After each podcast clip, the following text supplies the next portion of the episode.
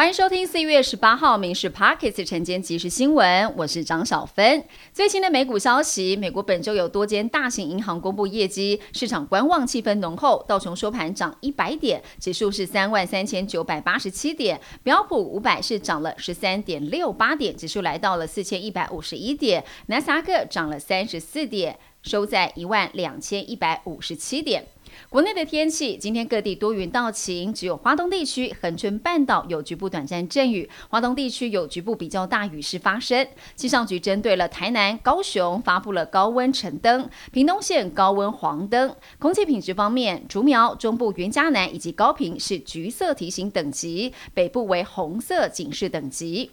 高雄水情严峻，不止严查用水大户，也针对了复查未过的大户，要展开强制迁封，减少一成的用量。市府也决定从四月二十号起扩大节水，包括了七座公立游泳池、四座委外经营的游泳池都停止开放。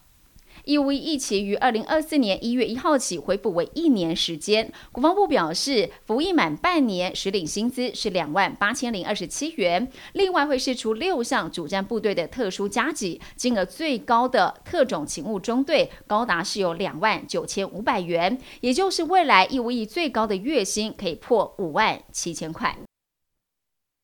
四月十一号到十七号新增了九例猴痘本土个案，分别桃园市五例、新北市三例、高雄有一例。那么台大医师黄立明是分析，猴痘可能已经从特殊的交友圈蔓延开来，需要投入更多的资源扩大宣导，也呼吁高风险族群要接种疫苗，一般民众也必须要适度的小心。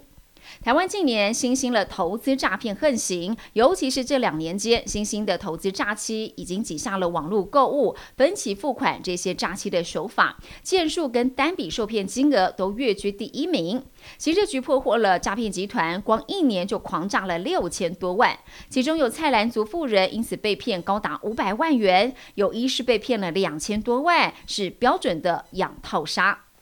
中国近年海上军事动作频频，引发了周边国家的警戒。在这个月初，中方为抗议我国总统蔡英文过境美国，跟美国众议院议长麦卡锡会面，祭出了对台军演之后，中国昨天又发布了航行警告，说今天在黄海部分海域，上午的九点到十二点会有重大军事活动，所有船只不得驶入。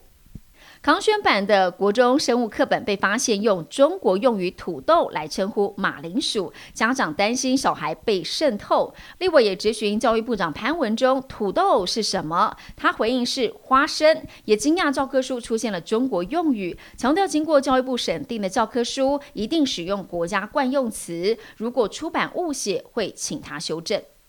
美国亿万富豪马斯克太空探索公司昨天原本要发射史上最强大的太空火箭星舰号，但是在发射倒数八分多钟的时候，工程团队以燃料舱压力出问题而喊停，至少将延误四十八小时。星舰号的试飞是太空探索公司重返月球以及登陆火星任务的关键里程碑，也是美国太空总署重启太空飞行计划的核心目标。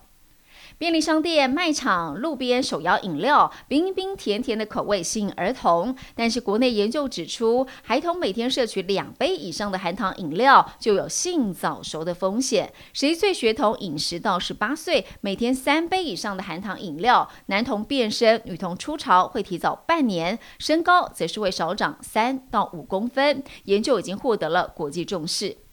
知名医学期刊最新的研究，台湾人吸入空气污染 PM 二点五的肺腺癌发生率比南韩高了三倍，比英国高出五倍。专家指出，这个研究证明了台湾人具有罹患肺腺癌的易感体质，这种突变跟本地污染物过多是有直接相关的，呼吁政府要检讨能源以及排放的相关政策。以上新闻由民事新闻部制作，感谢您收听。更多新闻内容锁定下午五点半《民事 Parkes 晚间即时新闻》。